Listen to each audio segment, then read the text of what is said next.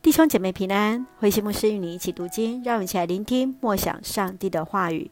以赛亚书第六章主的呼召。以赛亚书第六章第一节，上帝呼召以赛亚做先知。乌西亚王逝世的那一年，我见到了主，他高高地坐在宝座上，他的长袍哦蔽盖了整个圣殿，他的周围有天使撒拉弗侍立。每一个都有六个翅膀，两个遮脸，两个遮体，两个飞翔。他们彼此呼应说：“圣哉，圣哉，圣哉！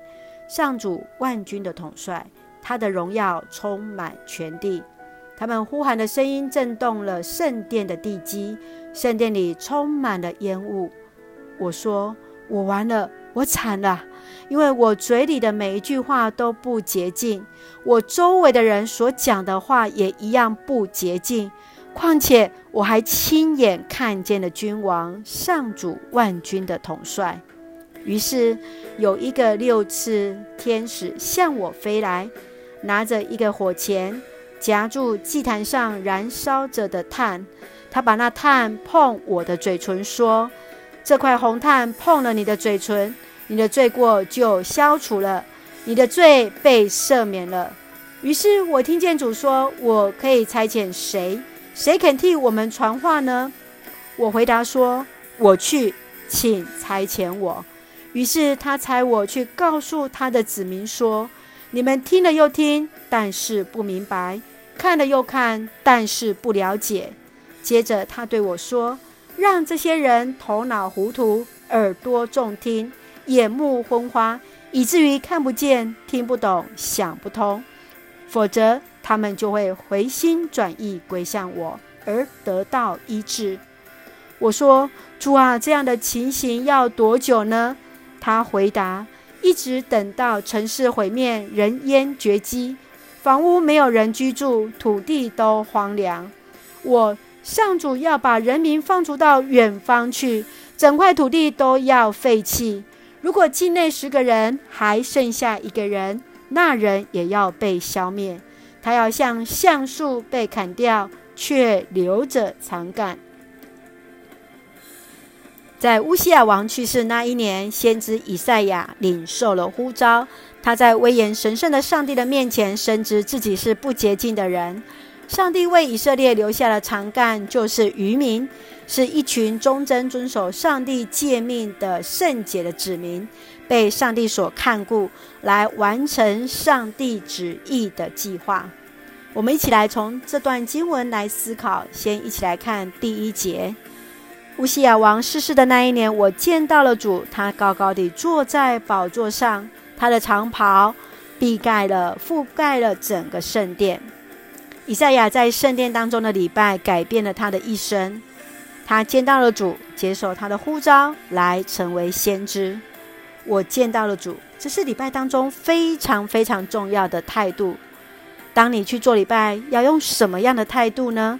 是否也在礼拜当中见到了主？愿主来帮助我们。真正敬拜的中心，就是见到主的面。接续，我们再来看第八节。主说：“我可差遣谁？谁肯替我们传话呢？”我说：“我去，请差遣我。”以赛亚向上主说：“我去，请差遣我。”这不是一时的冲动，而是个人的意愿，是与上帝会议之后深层的体验跟回应。这包含认罪、被主赦免、聆听呼召之后，才有“我去，请差遣我”的回应。你是否曾体验到上帝的临在？你会如何回应上帝的呼召呢？愿主来帮助我们，深深的去经验神的同在，深深的来回应神的呼召。让我们一起来看第六章第八节，作为今天的一个金句跟回应。主说：“我可差遣谁？谁肯替我们传话呢？”我说：“我去，请差遣我。我去，请差遣我。”愿主来帮助我们，对于他所领受，对于他所呼召，能够回应神对我们的呼召。愿主来帮助我们，我们一起用这段经文来作为我们的祷告。亲爱的天父上帝，谢谢主所赐美好的一天。你是永恒的君王，你掌权，坐者为王。